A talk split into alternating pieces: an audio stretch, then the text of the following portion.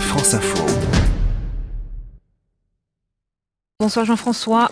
Bonsoir. De Toulouse à Bagnères de Bigorre, première étape dans les Pyrénées aujourd'hui entre les pins, les vaches et les pâturages. On a vécu ensemble la victoire d'étape du Britannique euh, Simon Yates. Mais vous nous dites, Jean-François, que cette douzième étape vous a déçu. Pourquoi? Ouais, déçu, euh, c'est un grand mot. De toute façon, c'est très bien que la première étape de montagne, euh, après le, le premier euh, jour de repos, c'est toujours une, euh, une étape où on s'observe plus que l'on passe à l'offensive. Et c'est ce qui s'est passé une nouvelle fois aujourd'hui.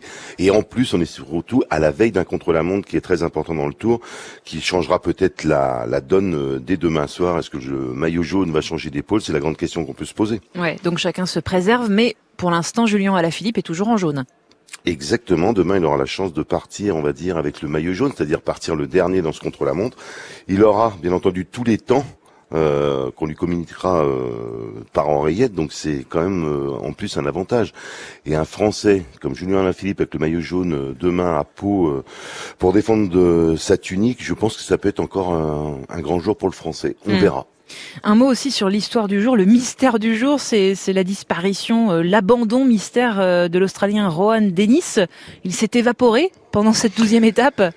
Ben oui, c'était quand même assez euh, cette histoire parce que quand on perd un coureur, qu'on demande aux deux directeurs sportifs où il est passé, et que les directeurs sportifs ne savent pas où il est, ça devient un peu euh, problématique. C'est euh, jamais vu ça? Vous avez déjà eu Non, affaire non, à ce genre non, ça s'est jamais vu. Ouais. Non, non, ça s'est jamais vu. Euh, en fait, il n'est pas monté dans sa voiture. Je pense qu'il est monté dans une autre voiture, mais il a bien été euh, comptabilisé comme abandon, c'est-à-dire qu'on retire le, le dossard du coureur.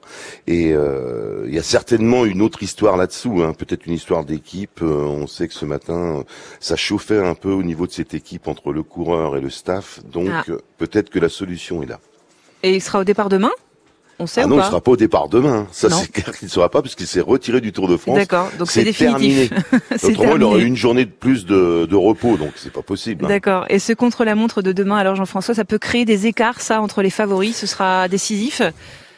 Non, décisif, non. Après des écarts, oui, ça c'est sûr, parce qu'on sait très bien que Geraint Thomas, le vainqueur sortant, euh, sera à la recherche certainement d'une performance demain. Peut-être déjà pour se rassurer lui, ou tout du moins déjà pour euh, imposer, on va dire, euh, sa patte sur le Tour de France. Voilà, maintenant on craint de savoir comment il peut reprendre à ses adversaires les plus directs. On sait très bien que que ça soit les Français ou que ça soit des Steven Kruijswijk, des garçons comme euh, Adam Yates, comme euh, Quintana. Je crois que c'est surtout par rapport à ces coureurs-là, puis peut-être par rapport aussi à Thibaut Pinot. On est dans la grande inconnue pour le Français. Euh, il serait bien qu'il ne perde pas plus d'une minute. Maintenant, il en est peut-être capable par rapport au parcours, qui est en fait assez difficile, euh, on va dire, euh, pendant 17 kilomètres sur les 27, où ça sera beaucoup plus roulant dans le final. Donc, euh, on espère pas trop de débours du côté de Thibaut Pinot. Hmm. Bardet, ça sera plus compliqué, je pense. À la Philippe, c'est la grande inconnue. Euh, il est capable, à mon avis, de nous sortir un, un grand chrono demain. On verra ça demain. Merci beaucoup Jean-François Bernard, consultant cyclisme de France Info.